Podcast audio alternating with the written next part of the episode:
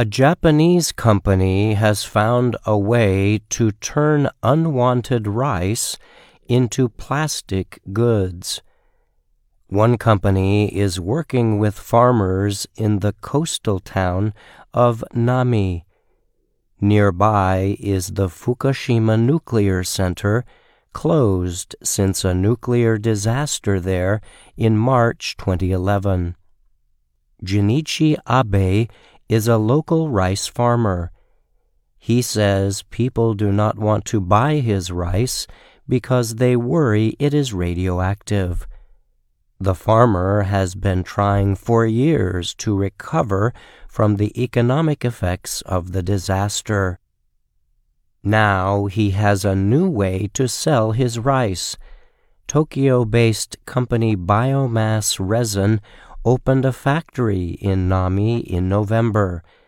It turns locally grown rice into pellets for use in manufacturing. The pellets can be formed into all kinds of products, including plastic tools, food containers, shopping bags, and souvenirs.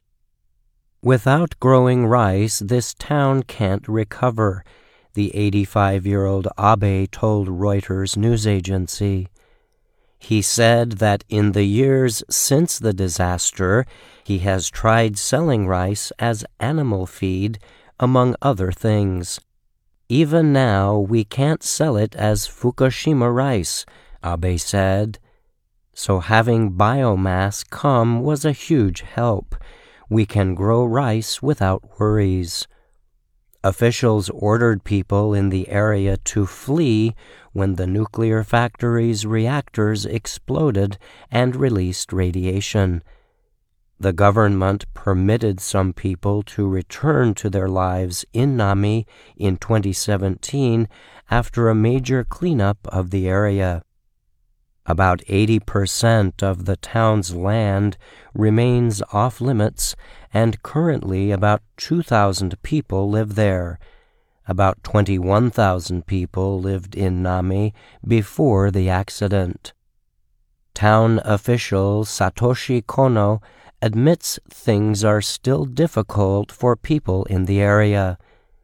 We want businesses that will create as many jobs as possible, basically manufacturing, he said. Since 2017, eight companies have come back. These include a concrete manufacturing center and an electric vehicle battery recycler those companies created about 200 jobs.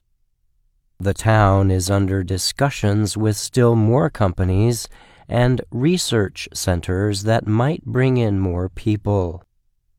Takamitsu Imazu is president of Biomass Resin Fukushima. He told Reuters that even though the area has mostly recovered, the economy is still severely suffering. By building our factory here, we want to bring jobs and invite people back. Imazu says the plastic products created from rice are not biodegradable, meaning they cannot be broken down into other material through natural processes. However, combining rice and plastic cuts down on the amount of carbon needed during production, he added. The company also says growing more rice in Namie reduces overall levels of atmospheric carbon dioxide. In addition, nuclear experts say rice naturally takes in little radioactive material.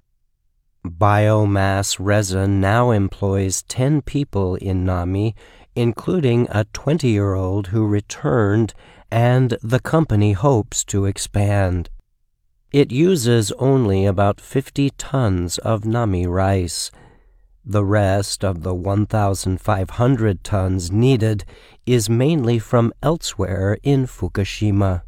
But the company says it will buy a larger amount from Abe and his cooperative next year, grown on the freshly cleared fields. Amen.